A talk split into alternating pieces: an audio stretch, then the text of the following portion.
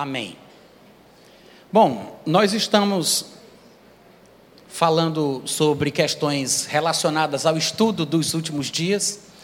Nós chamamos esse estudo de escatologia, né?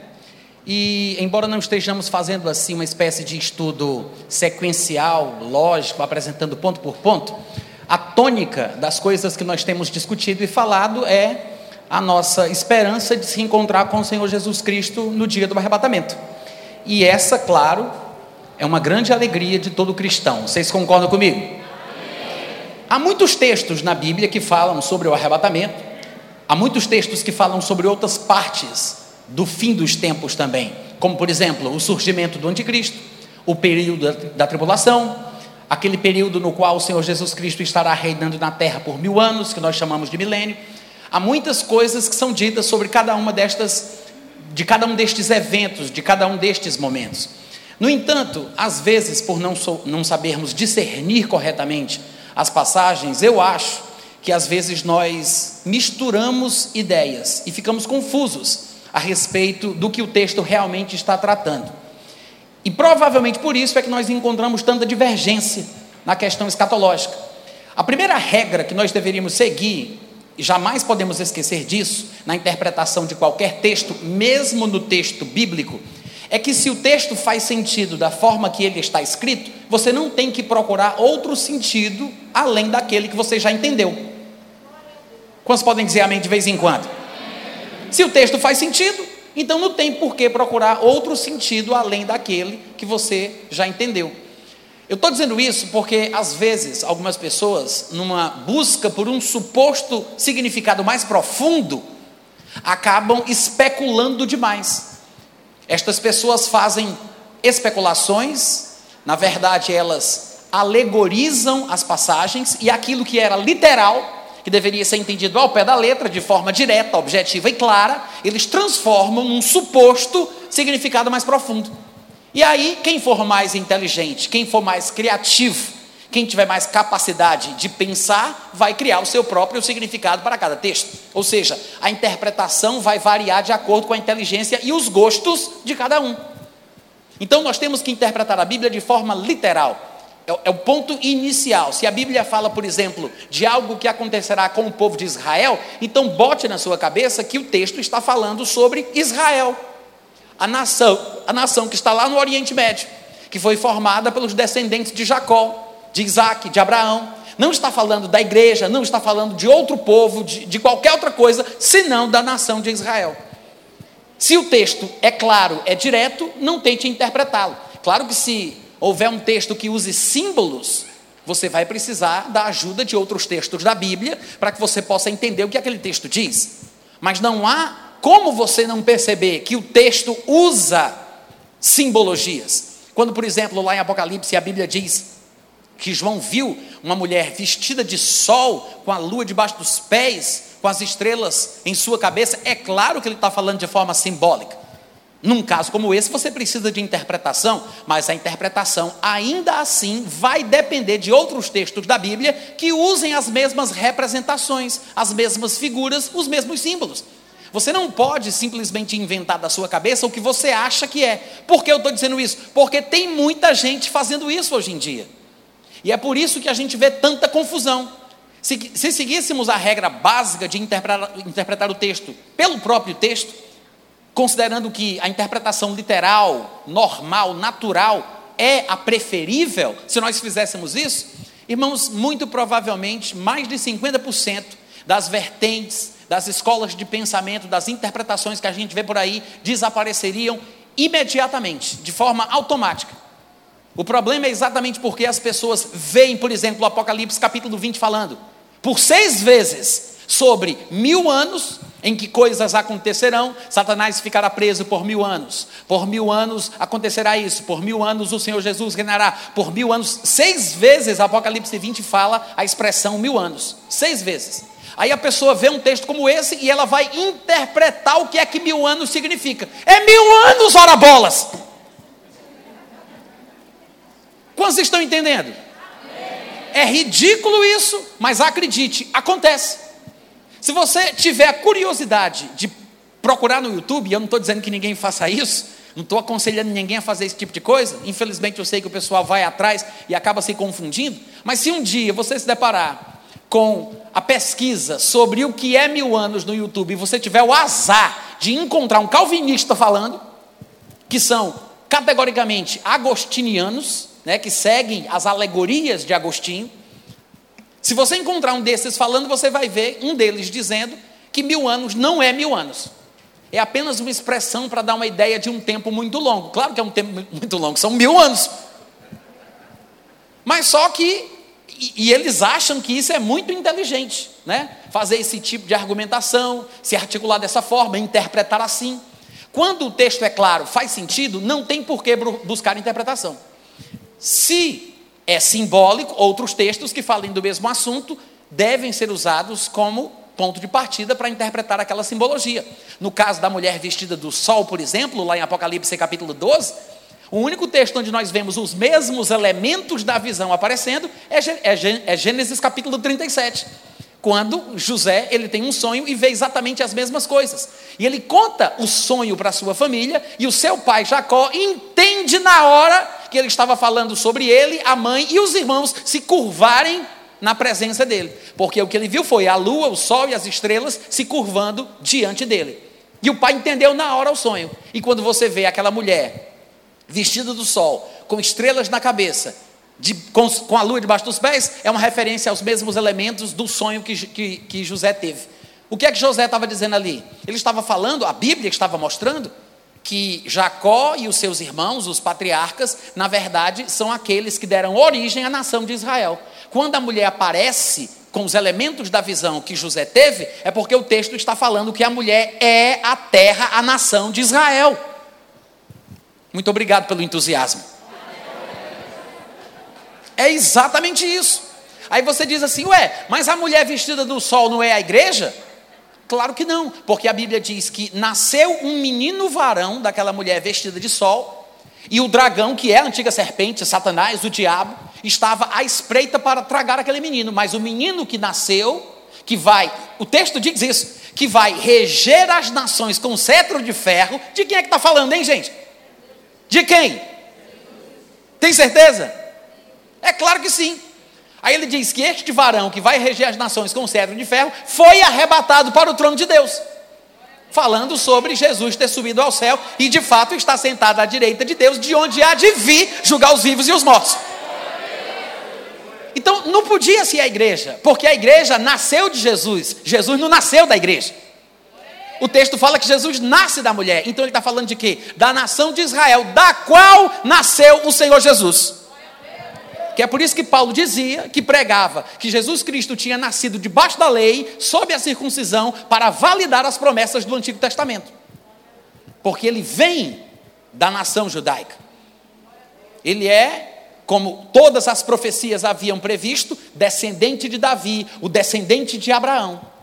O descendente.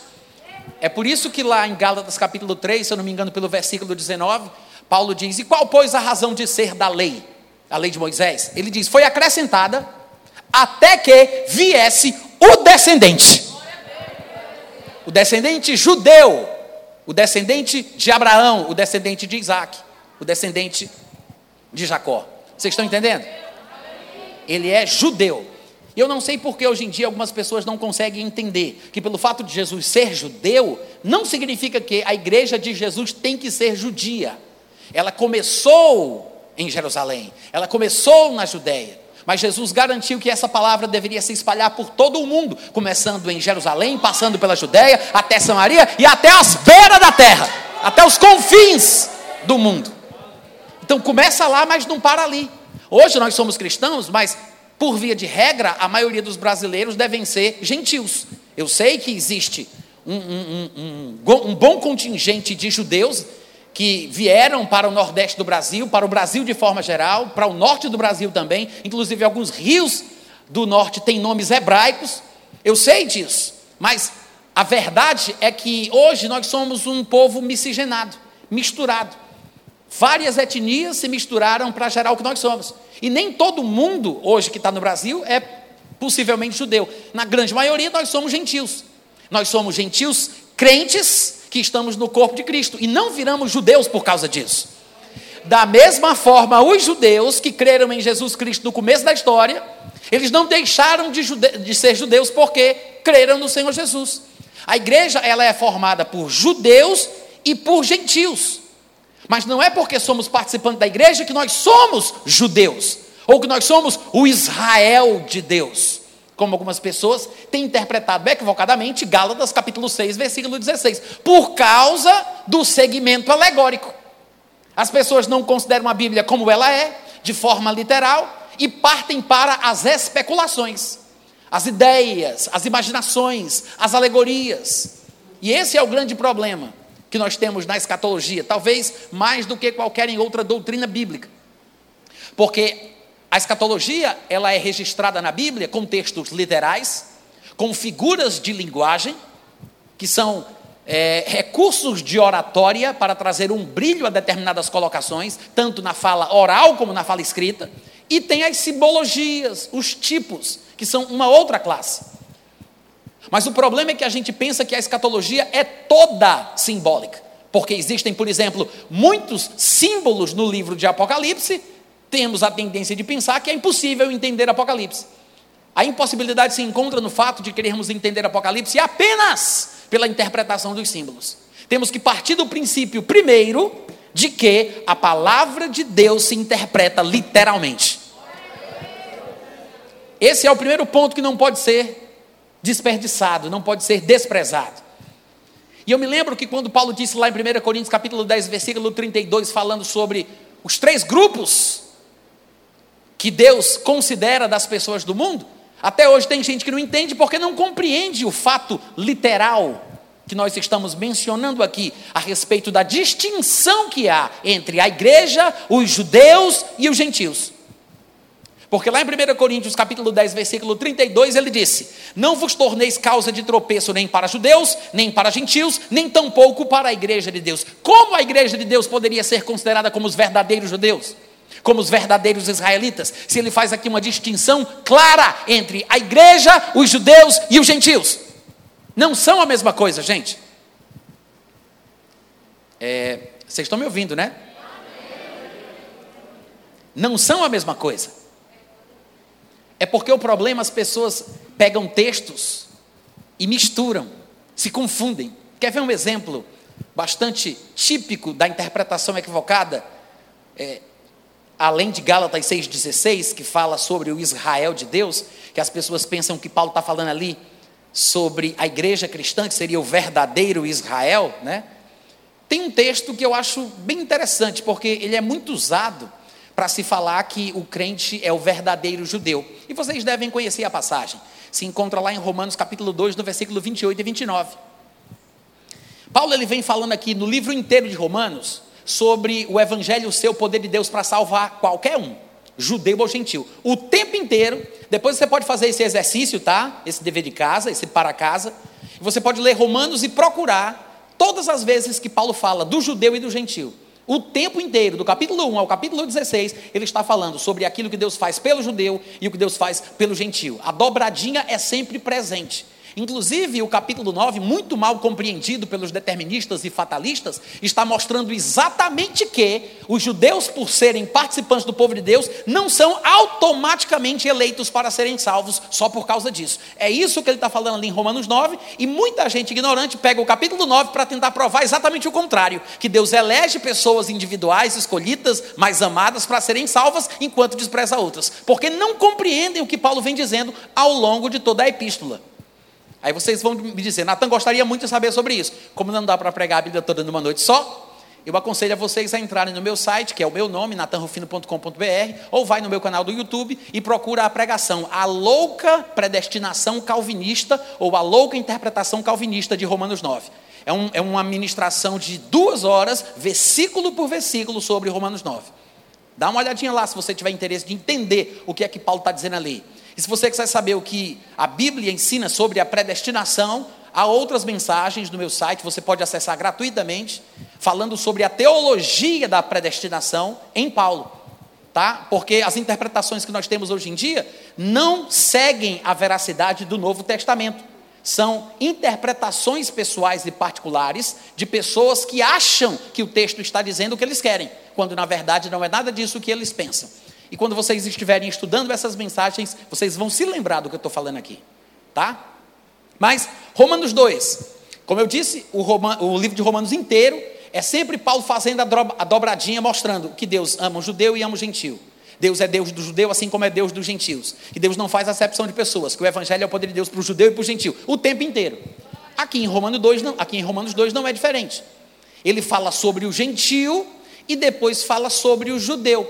Se você observar, lá no versículo 14, ele está falando sobre os gentios. O texto diz isso.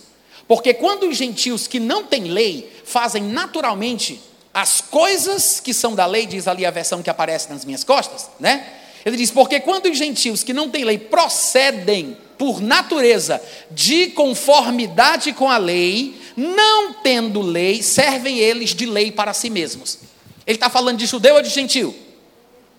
Vamos lá, gente. Eu fiz uma pergunta, eu espero uma resposta. Ele está falando de judeu ou de gentil?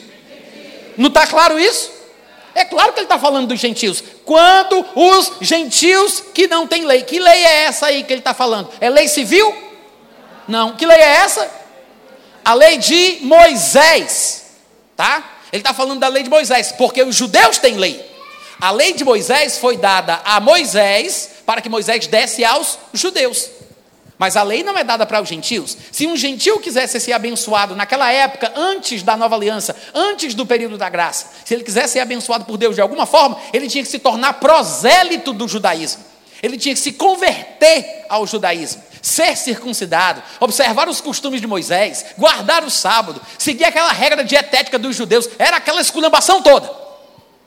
Tinha que fazer isso. Porque Deus queria que por meio da lei o testemunho profético da vinda do descendente fosse mantido. Mas como Paulo diz lá em Gálatas 3:19, e eu vou repetir, ele fala: Qual, pois, a razão de ser da lei? Foi acrescentada até que viesse o descendente, a respeito do qual foi feita a promessa. Ou seja, a lei foi um acréscimo com prazo de validade estabelecido. A razão de ser da lei é que ela foi acrescentada até que viesse o descendente. Tendo vindo o descendente, passou a lei. Foi ordenada por causa das transgressões, até que viesse a posteridade, o descendente, que é Jesus, a quem a promessa tinha sido feita.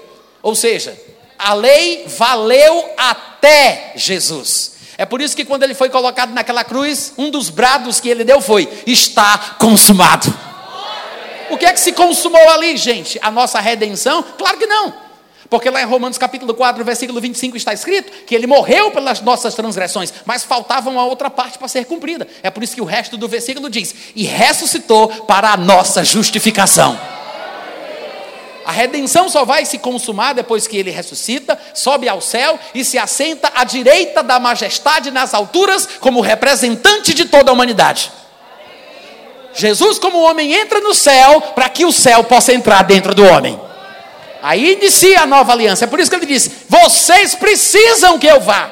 Convém-vos que eu vá. Não é, não é conveniente para ele, convém para o povo, para os discípulos de Jesus.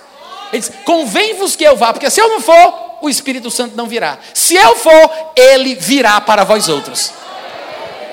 Então a redenção é consumada de forma total, pelo menos nesta fase da história humana, quando Jesus Cristo senta à direita de Deus e envia o Espírito Santo. É claro que esta é uma questão legal, porque a realidade da redenção ela tem dois aspectos: o aspecto legal e o aspecto experimental. O, o lado legal já foi consumado através do sacrifício de Cristo, da sua ressurreição, da sua ascensão e glorificação à direita de Deus.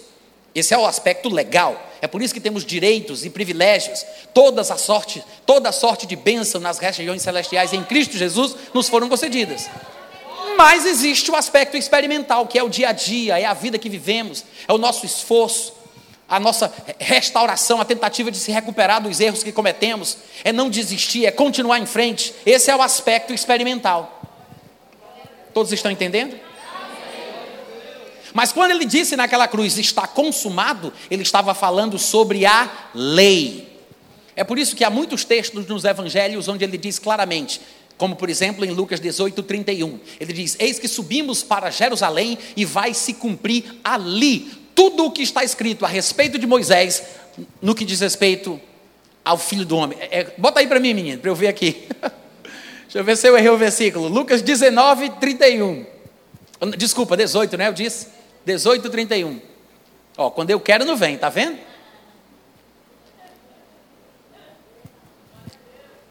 Parece que é perseguição. Tomando consigo os doze, disse-lhes: Eis que subimos a Jerusalém e se cumprirá. Na minha versão diz, eu uso a versão revista e atualizada, tá? Se vocês depois tiverem ela aí, pode colocar. Ele diz: E se cumprirá ali tudo o que está escrito no que diz respeito ao Filho do Homem, tudo que pelos profetas foi escrito. Vai dar mais ou menos o mesmo. Mas o que é interessante é que ele está falando sobre se cumprir em Jerusalém. Ou seja, no momento da crucificação. É por isso que depois que Jesus ressuscita, que ele os encontra lá em Lucas capítulo 24, versículo 44, por exemplo, a Bíblia diz que Jesus falou com eles: São estas as palavras que eu vos falei estando ainda convosco. Importava se cumprisse tudo que de mim está escrito na lei de Moisés, nos profetas e nos salmos. Ou seja, ele aponta o cumprimento das profecias para o passado, porque tudo se cumpre na crucificação. É ali que se consuma a lei, tá? A lei se cumpre ali. Quando ele fala aqui, Romanos 12 de novo, tá? Quando ele fala aqui, quando pois os gentios que não têm lei, ele está falando sobre o povo que não é judeu. Por isso ele diz não tem lei, porque o contexto diz respeito à lei de Moisés. Só que ele está falando sobre um tipo especial de gentil. Vocês devem ter percebido isso. Ele falou sobre gentios que, por natureza, procedem, vivem, se comportam de conformidade com a essência da lei. Mesmo não tendo lei, este tipo de gentil especial, que tem um procedimento compatível com a essência da lei, ele serve de lei para si mesmo. Que gentil é esse aqui, gente? O gentil que nasceu de novo. Ele não está falando sobre os índios, ele não está falando sobre o povo que vive nas montanhas, os eremitas, os ermitões, ele não está falando sobre isso, não. Ele não está falando sobre pessoas que vivem em ilhas não evangelizadas do Pacífico. Ele não está falando sobre isso. Ele está falando sobre gentios que receberam Jesus como o Senhor da sua vida, foram salvos e por isso têm um procedimento de conformidade com a lei. Vocês entendem isso? É por isso que ele diz: servem de lei para si mesmos. Por quê? Porque estes mostram a norma da lei gravada no seu coração. Lembra que Deus prometeu lá no Antigo Testamento? Vou escrever, esta é a nova aliança que farei com vocês. Vou escrever a lei no coração, vou escrever na mente de vocês. Aí quando chega em Hebreus capítulo 8, a partir do versículo 6, é exatamente isso o que o autor fala. Ele usa esse texto, citando passagens do Antigo Testamento, para dizer que se cumpriu a nova aliança quando Deus escreveu a sua lei no coração da gente. É por isso que lá em 1 João 3,21 ele diz que se o nosso coração não nos acusar, nós temos confiança diante de Deus. Por quê? Porque o nosso coração se tornou uma fonte de informação confiável, segura, que agrada a Deus. Que é por isso que ele diz: se o nosso coração não nos acusar, temos confiança diante de Deus. Isso é 1 João 3,21, tá, gente? Se o nosso coração não nos condena. Ele não está falando se Satanás não condena, se o irmão não condena, se o cônjuge não condena, se o inimigo íntimo não condena. Ele não está falando isso. É se o nosso coração não nos condena. Por quê? Porque ele está falando sobre características de alguém que nasceu de novo. Porque quem nasceu de novo recebeu um novo coração do Pai. Porque o Deus que disse: das trevas um dia resplandecerá a luz, ele mesmo resplandeceu em nosso coração para a iluminação do conhecimento da glória de Deus na face de Cristo. Isso é 2 Coríntios 4, 6. Paulo diz que Deus que prometeu que a luz iria brilhar, Ele mesmo resplandeceu em nosso coração. A paz de Cristo está em nosso coração. Seja a paz de Cristo o árbitro em vosso coração.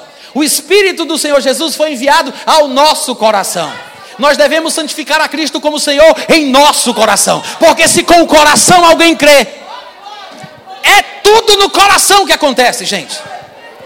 Deus cumpriu a promessa que ele tinha feito de tirar o coração de pedra, colocar um coração de carne, dar o seu espírito e nos ajudar a andar nos seus estatutos.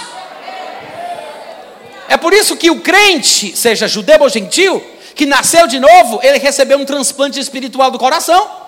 A lei está dentro do coração dele, saiu das tábuas de pedra e veio para dentro das tábuas do coração. E agora, esse crente que nasceu de novo, mesmo que ele seja gentil, ele serve de lei para si mesmo.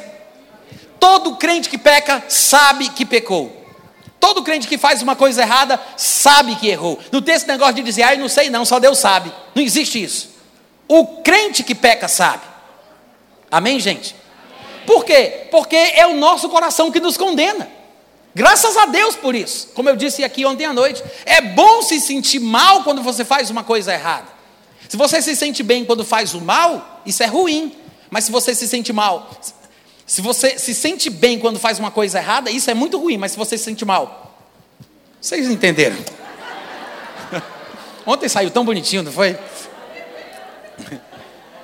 Quando, vou tentar de novo, a última vez.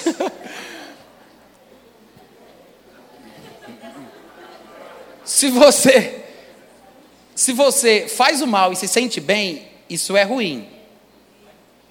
Né? Ah, não vou conseguir, deixa isso para lá. Fez uma coisa errada, é bom se sentir mal, tá? É sempre bom se sentir mal em momentos assim. Tem momento para tudo debaixo do sol. Não pense que a vida é só alegria e alegria. Há momentos em que somos traídos, maltratados, desprezados, caluniados, difamados, atacados. Às vezes sofremos consequências dos nossos próprios erros. E em todo o sofrimento que a gente experimentar, a gente tem que ficar firme, sabendo que é bom também experimentar uma sensação ruim quando a gente faz aquilo que não deve. Tá? É sempre bom a Bíblia fala inclusive sobre o crente sofrer injustamente por motivo da sua consciência para com Deus, mas o que eu quero falar, voltando aqui para o assunto, é que o, o crente que nasce, o gentil que vira crente e nasce de novo, ele tem a norma da lei gravada no seu coração e é por isso que ele serve de lei para si mesmo. É sobre estes que Paulo está falando aqui em Romanos 2, 14 e 15. Ele não está falando sobre índios. Eu não sei se vocês ouviram essa interpretação, mas desde quando eu era muito novinho convertido na escola dominical, eu aprendi que Romanos 2, 14 e 15 estava falando que Deus ia julgar os índios pelas suas consciências, que não tinham sido evangelizados.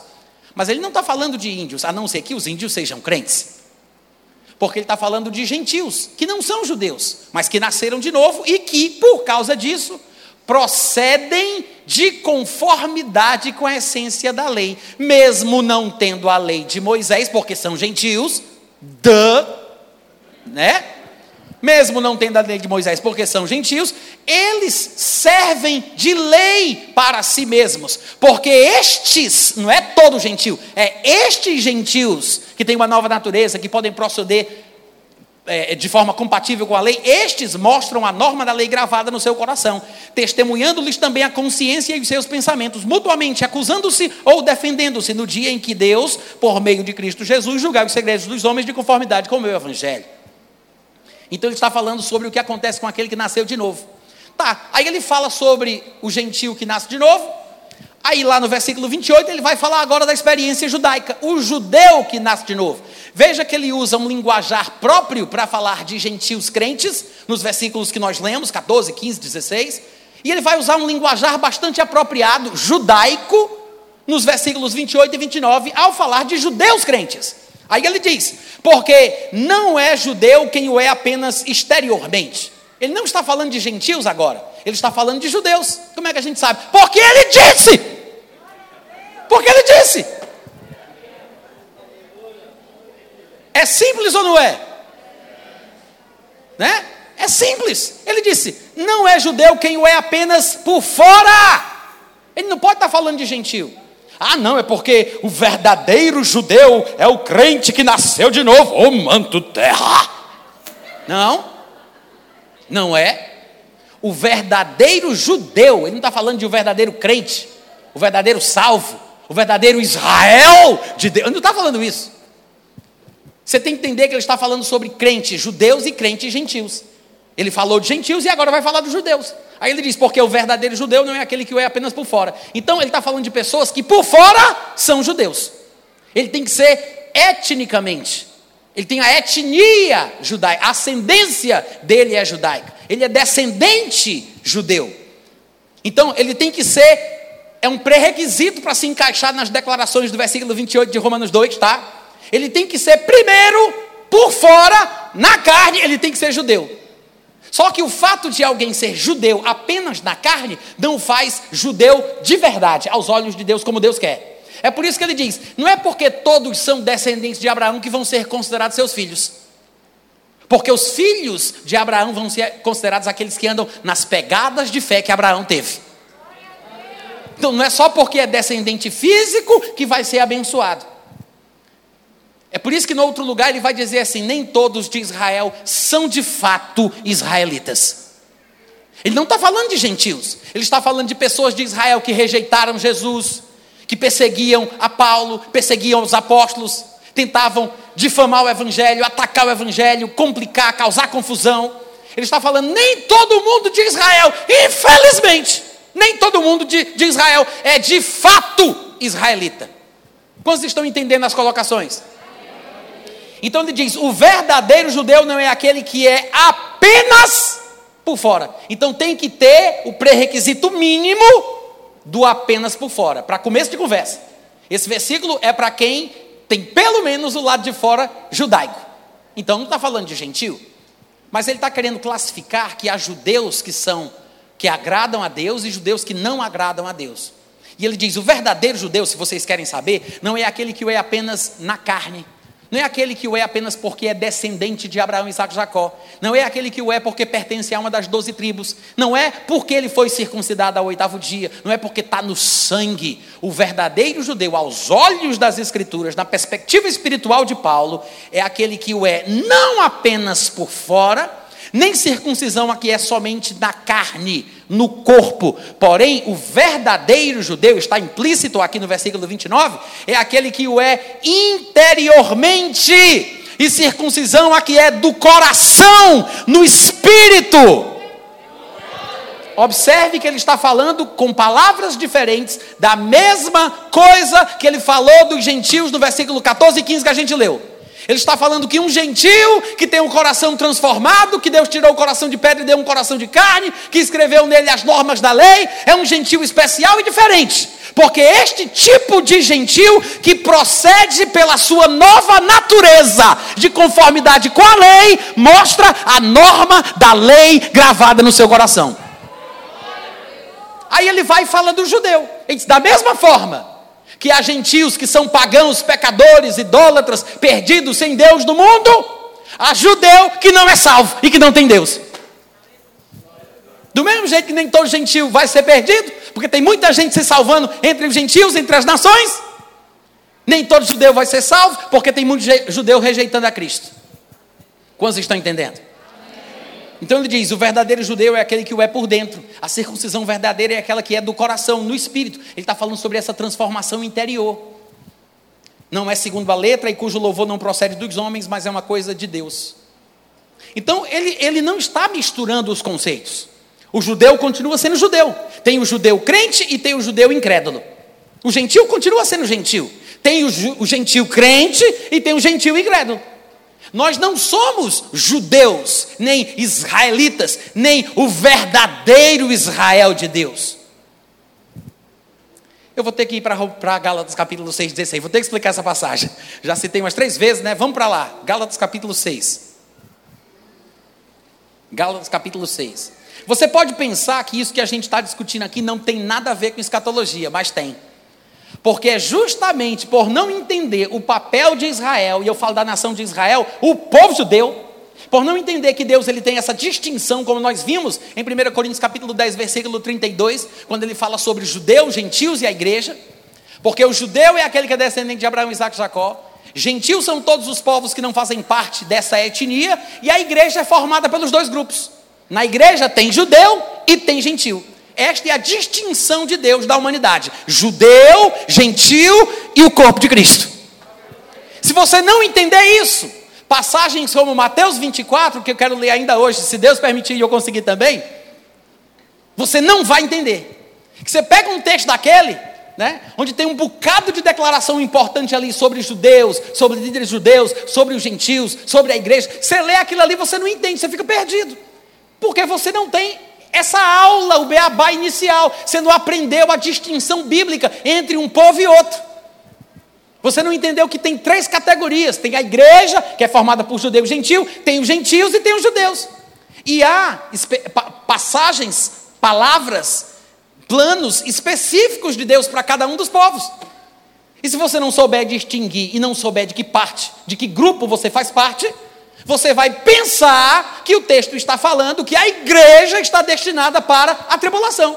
Só porque você vai ver Jesus falando que escolhidos estarão no pega para capar.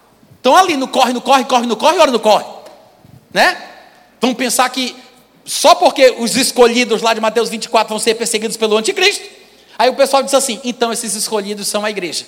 Os escolhidos são os cristãos. Porque escolhidos somos nós. E aí, por não entender isso, as pessoas confundem um texto e ficam pregando que a igreja vai passar pela tribulação, causando angústia nas pessoas que seguem esse tipo de ensinamento. Tem gente que está em crise, tomando remédio para dormir, vendendo as suas propriedades, porque está pensando que o anticristo já está no mundo, que nós estamos já no princípio das dores, o cavalo amarelo já dobrou ali na esquina, já tocou mais ou menos aí umas seis trombetas. Vocês estão pensando que eu estou brincando, né? É verdade, é verdade. Tem pregador do YouTube preparando o pessoal para dar um tapa na cara do anticristo. Tem um rapaz que vende faca de sobrevivência para poder esfaquear o inimigo. Faca, faca mesmo. Ele, vem, ele tem apostilas sobre como ganhar dinheiro na tribulação. Eu já sei como é que ele vai ganhar dinheiro para a tribulação, vendendo as apostilas antes da tribulação, né?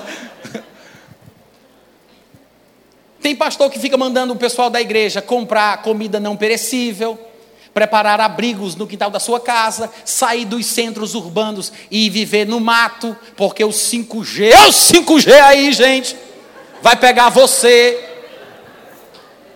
né? Olha o chip, olha o chip, olha o chip. É uma loucura, é uma confusão.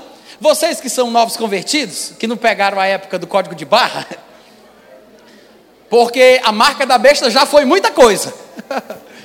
já foi muita coisa. Agora é o tal do chip, mas o chip já está ficando obsoleto, né? Vai vir umas novidades aí, umas coisas, está todo mundo procurando. Esse povo que vive procurando sinais de que o anticristo está para surgir, não entenderam que a igreja não está destinada para isso. Aí eu acho engraçado porque de vez em quando, eu sou bem brincalhão, né? Às vezes até as pessoas não entendem muito bem isso. Mas de vez em quando alguém me pergunta assim: Ah, Natan, mas se viesse aí o chip, você receberia? Aí eu digo sempre assim: se vier com internet banda larga, a gente pode negociar. eu sou cearense, tá, gente?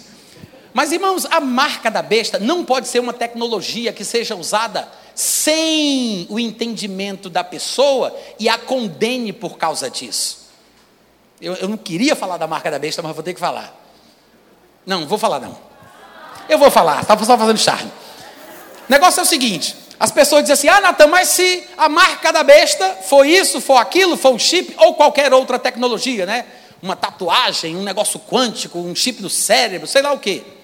Bom, em primeiro lugar, você tem que entender que a Bíblia diz que essa marca é uma expressão física, visível, de devoção e convicção religiosa. As pessoas que usam a marca são as pessoas que adoram a besta.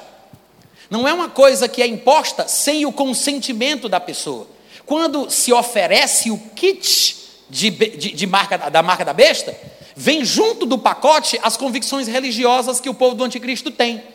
Então a pessoa, na verdade, está sendo convocada a crer da mesma forma, a pensar do mesmo jeito, a compactuar da mesma convicção. Aquela marca é uma espécie de alvará de funcionamento, mostrando que eu tenho permissão daquele reino que assumiu a liderança naquele lugar, naquele período, de que eu posso trabalhar porque estou em linha, em concordância com a visão do partido. Vamos dizer assim. É uma expressão de que eu concordo, de que eu creio, que eu penso assim. A gente sabe que tem que ser uma coisa muito grave no seu sentido espiritual e religioso, porque a Bíblia diz que a característica do anticristo é negar o pai e negar o filho. Lá em 1 João capítulo 2, versículo 22, está escrito que aquele que nega o Pai e aquele que nega o Filho, este é o espírito do anticristo. Então, as características do anticristo é uma negação de Deus como Pai de Jesus e uma negação de Jesus como Filho de Deus. Então, há motivações religiosas. Tem gente que diz assim: não, Natan, mas o anticristo ele vai ser apenas um estadista, um político, um líder militar. Vai ter o falso profeta, que é um religioso, que vai fazer essa parte aí espiritual, mística dos sinais. Eu acho que essa nossa interpretação, que é bem tradicional nas nossas igrejas pentecostais, ela está um pouquinho equivocada. Porque, pelo que parece, o anticristo ele recebe muitos títulos em vários lugares das escrituras. Não havia um sindicato de escritores da Bíblia, vocês sabiam disso? Oi, som, teste, experiência. Vou dizer de novo: não existia um sindicato de escritores da Bíblia. Amém, gente?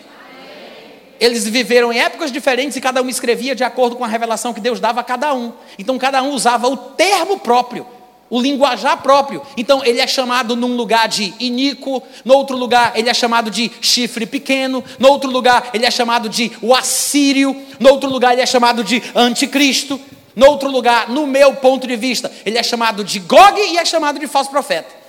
Embora a visão tradicional pré-tribulacionista pense diferente de mim.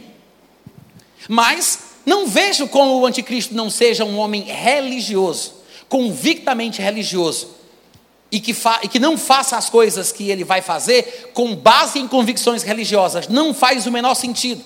Porque os textos bíblicos mostram isso. Acabamos de ler 1 João 2,22, que mostra que ele nega que Deus é pai de Jesus e que Jesus é filho de Deus. Então ele tem sim convicções religiosas. Está falando do anticristo, é do falso profeta. Quem é o mentiroso, senão aquele que nega que Jesus é o Cristo? É o anticristo, esse mesmo que nega o pai e o filho. Está falando do anticristo, é do falso profeta. Ele tem motivações e convicções religiosas.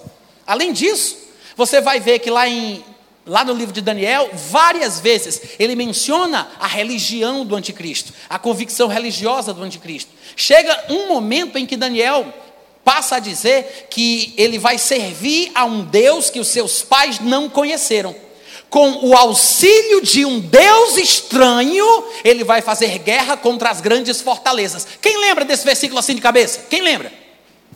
Só nós dois, né? Tem, viu gente? Acredite que tem. Lá em Daniel, ele fala isso. Ele, com o auxílio de um Deus estranho, vai fazer guerra contra as grandes fortalezas. Claro que a expressão grandes fortalezas seria equivalente à nossa expressão moderna de grandes potências mundiais. Naquela época, as nações, as cidadelas, elas eram na verdade cercadas por torres fortes, por muros que eram as grandes fortalezas. Então, quanto mais poderosa era a cidade, aquela nação, mais poderosa era a cidadela, a fortaleza. É uma menção ao poderio militar as, nações poderosas do mundo. Hoje nós chamaríamos de potências mundiais. E a Bíblia está dizendo que a razão que a, a motivação, o que levará o anticristo a fazer guerra contra as nações do mundo é o auxílio que ele acredita que tem de um Deus estranho. Com o auxílio de um Deus. Então ele tem, ele tem auxílio espiritual, ele tem uma fé num Deus que é chamado de Deus estranho, que é um Deus de guerras. Né? É um Deus de guerras, como a Bíblia diz. As pessoas às vezes interpretam essa expressão como se fosse como se isso quisesse dizer que o anticristo vai ser um militar, que ele confia apenas no poderio bélico que ele possui, né? nas suas estratégias, no seu poderio armamentista e assim por diante.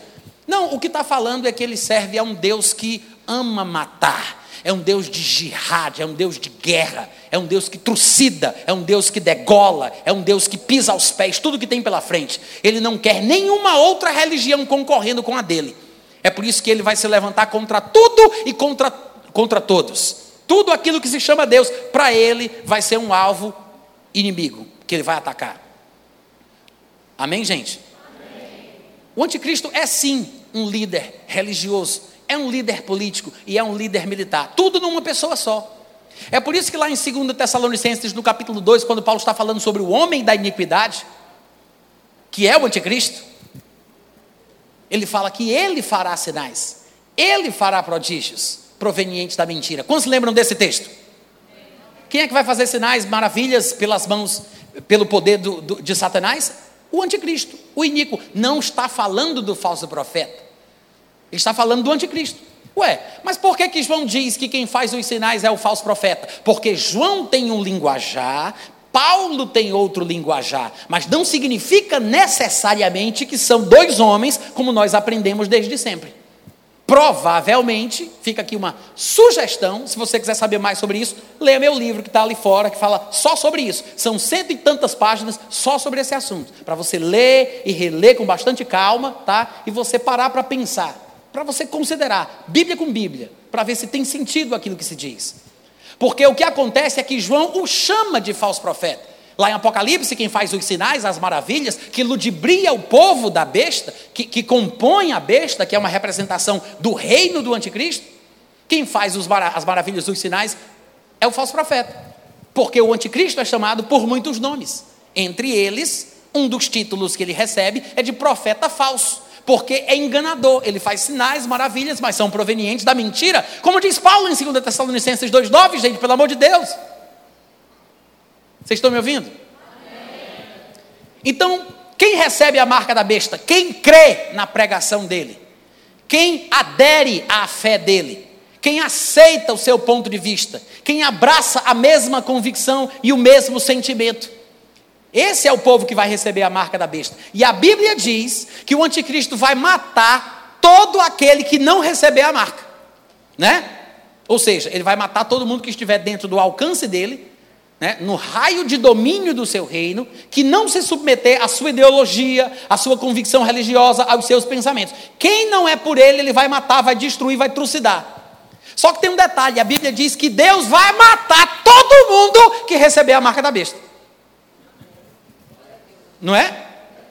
Como a marca da besta poderia ser uma coisa que é colocada nas pessoas sem que elas saibam que é a marca da besta? Porque Deus não é injusto. Deus não é injusto.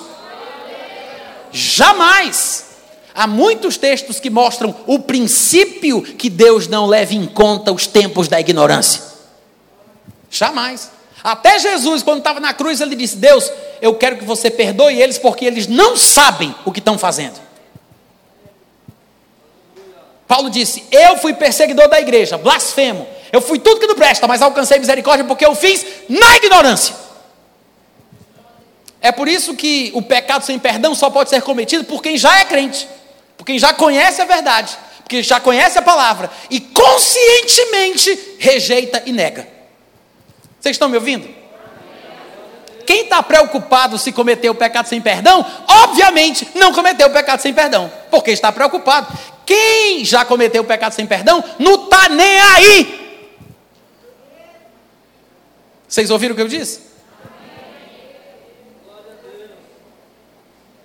Irmãos, essa marca da besta, ela é mais do que um cartão de crédito, é mais do que um chip, é mais do que uma nova tecnologia de comunicação aérea, né? pelas ondas de rádio ou pelas frequências, seja lá o que for.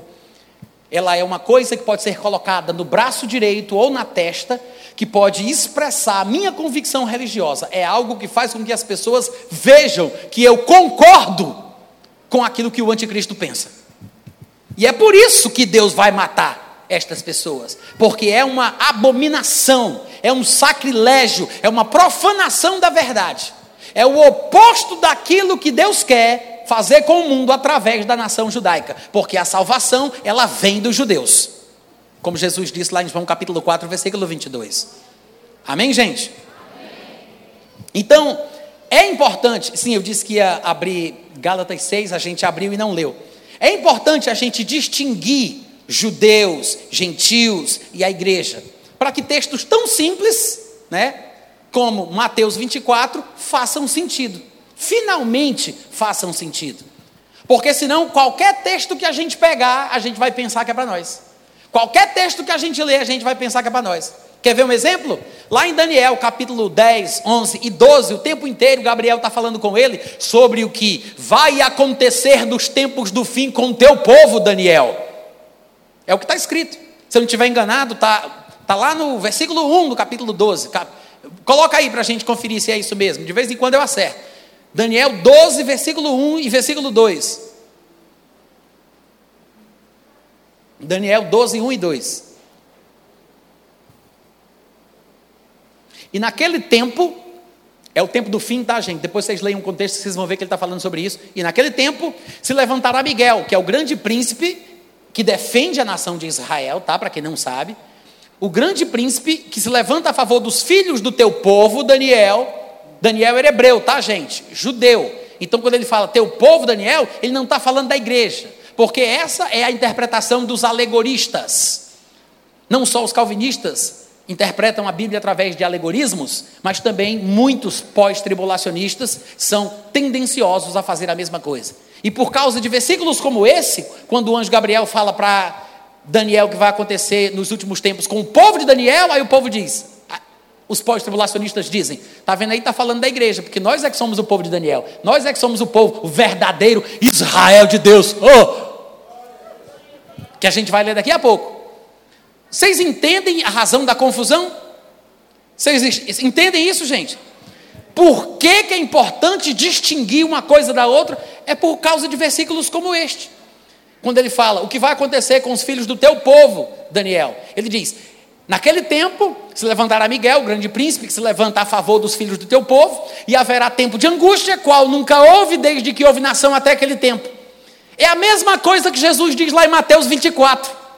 É a mesma coisa. Ele diz: será tempo de tribulação, como nunca houve desde que a nação da terra nem jamais haverá. É o tempo de angústia de Jacó, como diz Jeremias capítulo 30, versículo 7. É o mesmo, é o mesmo tempo. Aí ele diz: tempo de angústia, qual nunca houve desde que a nação até aquele tempo. Mas naquele tempo livrar-se-á o teu povo, Daniel, todo aquele que for achado escrito no livro. Aí o pessoal diz aí, tá vendo aí, igreja?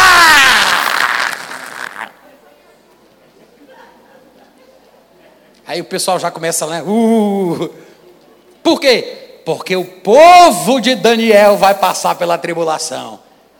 É você mesmo! Não, gente.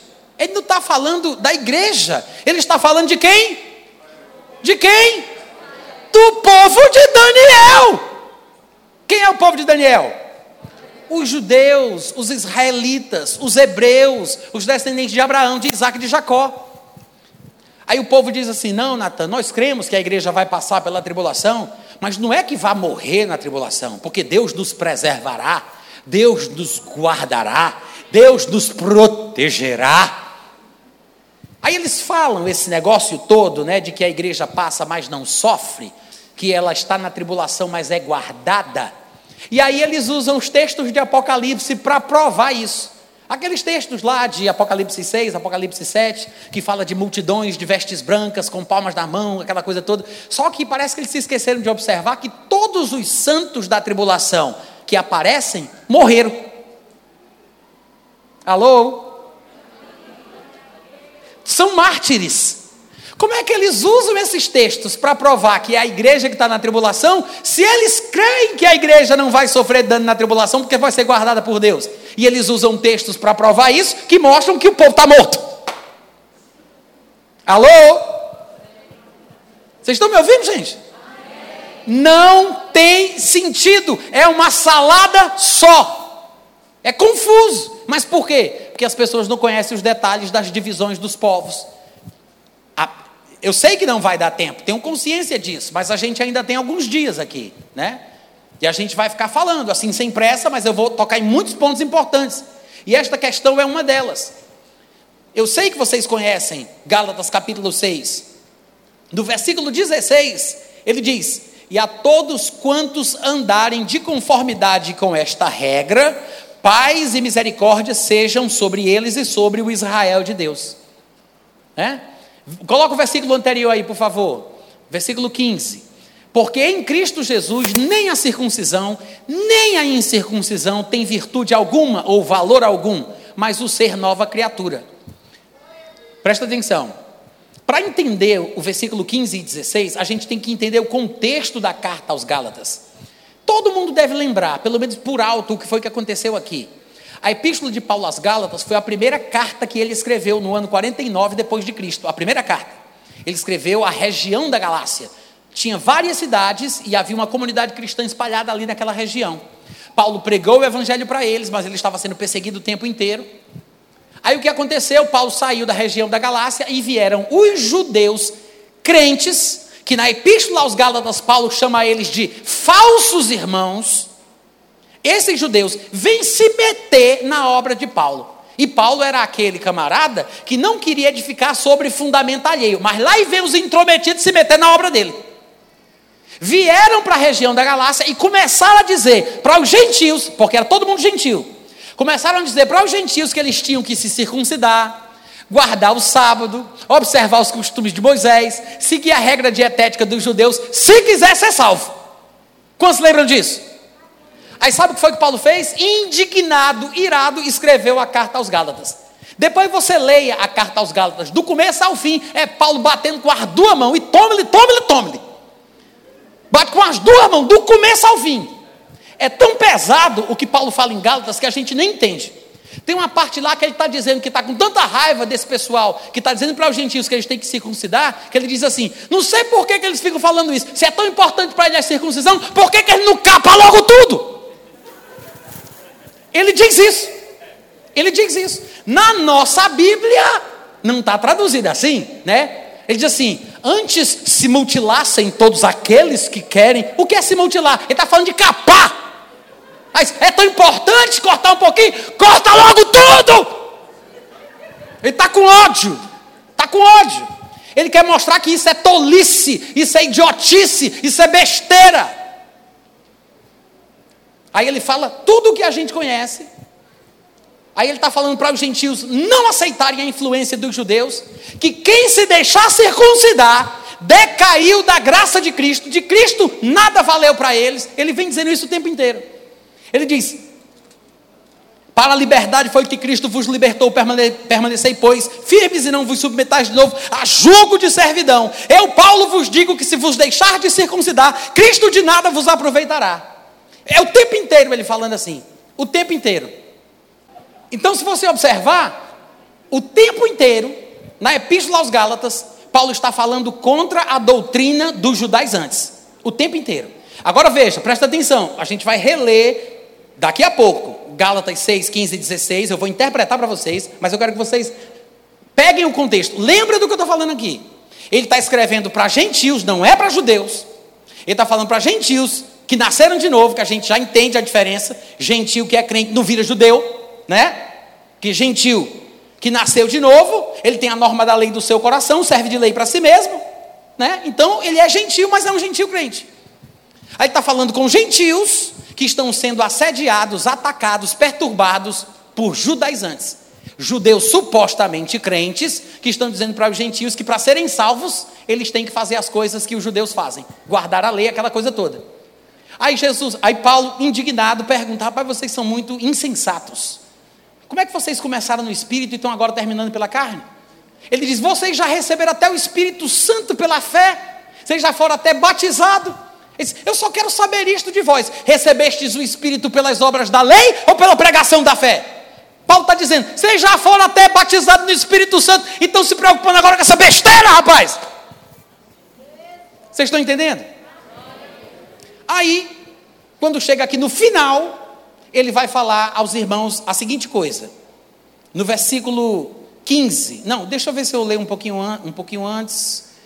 Está uh, aqui, versículo 12. Ele diz assim: Todos os que querem ostentar-se na carne, ficar se pabulando igual um cururu teitei, todos os que querem se ostentar na carne, esses vos constrangem a vos circuncidardes. Ou seja, são gentios que caíram na conversa dos judaizantes que estão convencendo os outros gentios da igreja da Galácia a se circuncidar.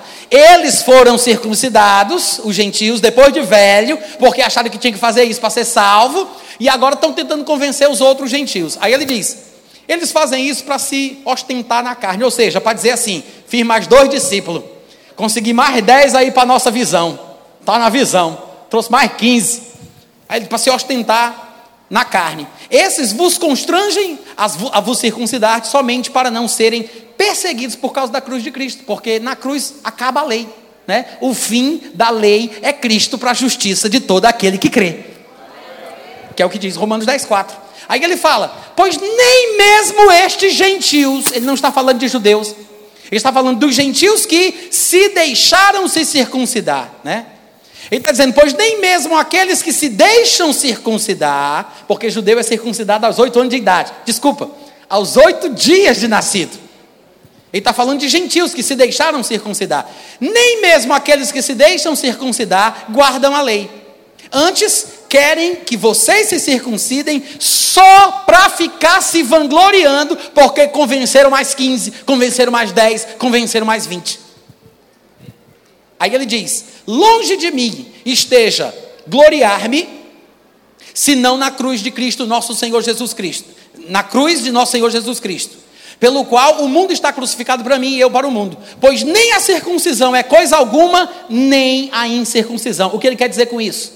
Ele está falando que os gentios não têm que se preocupar com estas questões judaicas. Não há importância nenhuma em se circuncidar. E também não é importante se manter incircuncidado. Isso não tem valor nenhum. O que é realmente importante é nascer de novo. É ter um novo coração seja judeu ou seja gentil. Mas ele está falando aqui sobre gentios que se deixavam circuncidar.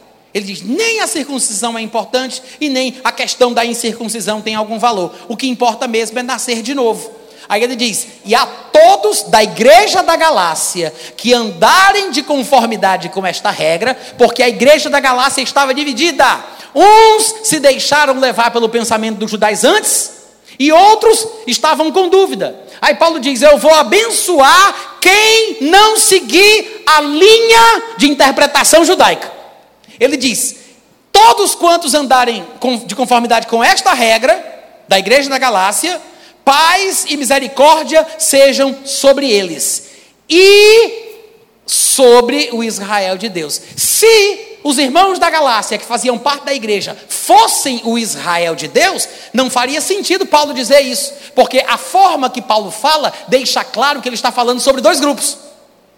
Ele diz: paz e misericórdia sejam sobre eles e sobre um outro grupo. Se fosse a mesma coisa, ele deveria ter dito: graça e paz sejam sobre eles, que é o Israel de Deus. Quantos entenderam?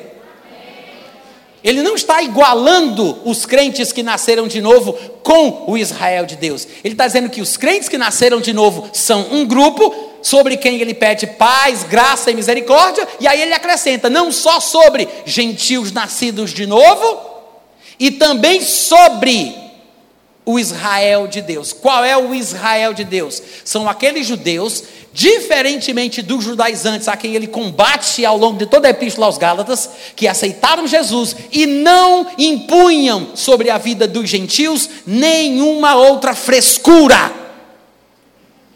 Quantos estão ouvindo? Estes são aqueles que, segundo Paulo, realmente são de Deus. Gentios de Deus e um Israel de Deus. É um remanescente crente fiel que não está perturbando a igreja com o judaísmo. O Israel de Deus não é a igreja, gente. O Israel de Deus é o povo judeu, o povo de Israel que confessou Jesus como Senhor. Porque tem muita gente crente em Israel. Afinal de contas, se nós pararmos para pensar, todos os autores do Novo Testamento eram judeus. Tirando aí talvez Lucas. Ainda tem um debate em relação a Lucas, porque alguns acham que ele era prosélito, convertido ao judaísmo. A gente não tem certeza, mas tirando ele, todos os outros autores eram judeus. Vocês estão me entendendo? Então, sim, sempre teve judeu crente. De Jesus para frente, muitos judeus se converteu. Até hoje acontece. Ainda tem muitos se convertendo. E muitos se converterão ainda mais no período da tribulação. E na nossa próxima aula, amanhã à noite, eu vou continuar esse negócio. E nós vamos entender cada vez melhor a diferença que há entre judeus, gentios e a igreja do Senhor Jesus. Amém, irmãos? E aí a gente vai poder distinguir com tranquilidade quais são as passagens que se referem a nós, quais são as passagens que se referem a eles. E jamais vamos nos colocar num lugar que Deus não nos destinou. Deus te abençoe, guarde teu coração, que Deus te proteja em nome do Senhor Jesus e até a próxima. Amém. Obrigado pela paciência.